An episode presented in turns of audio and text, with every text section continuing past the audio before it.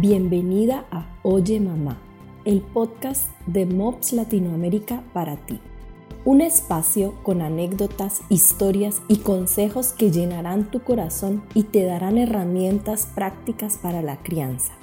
Acompáñanos junto a muchas mamás de América Latina que quieren compartir sus aciertos y desaciertos y abrir su corazón contigo.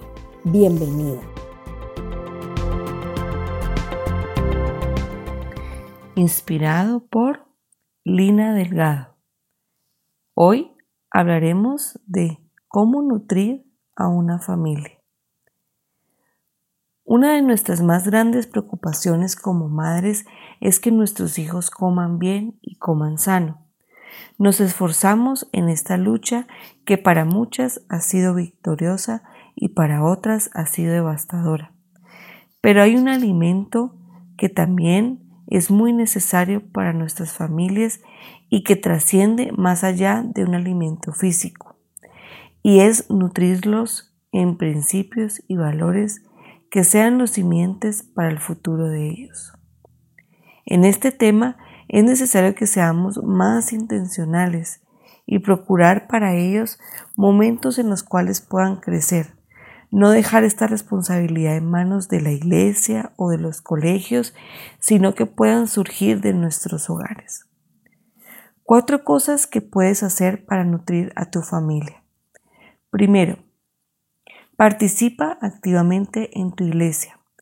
Este es uno de los principales pasos que puedes dar para nutrir a tu familia, que no sea negociable por otras actividades es importante que en ellos se siembre el principio de buscar a Dios y que Él sea el primero en sus familias.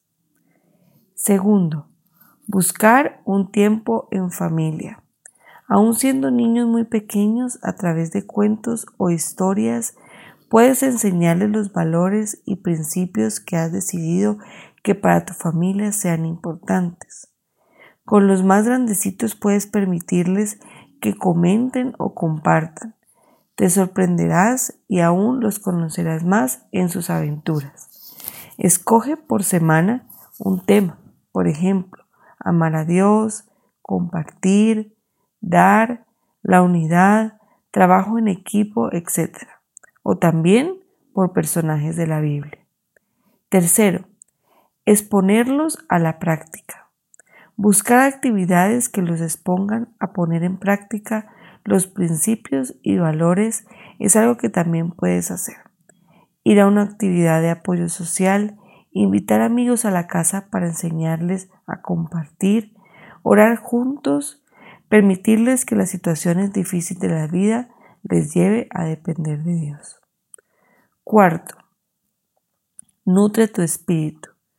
Concentrar parte de tus esfuerzos en nutrir tu área espiritual te capacita para dar y entregarle a tu familia como deseas hacerlo. Un grupo de mamás es una excelente forma de hacerlo, un espacio donde puedas crecer en todas las áreas de tu vida. Una mamá descansada es una mamá feliz. Una mamá nutrida es una mamá Gracias por estar con nosotras en este día.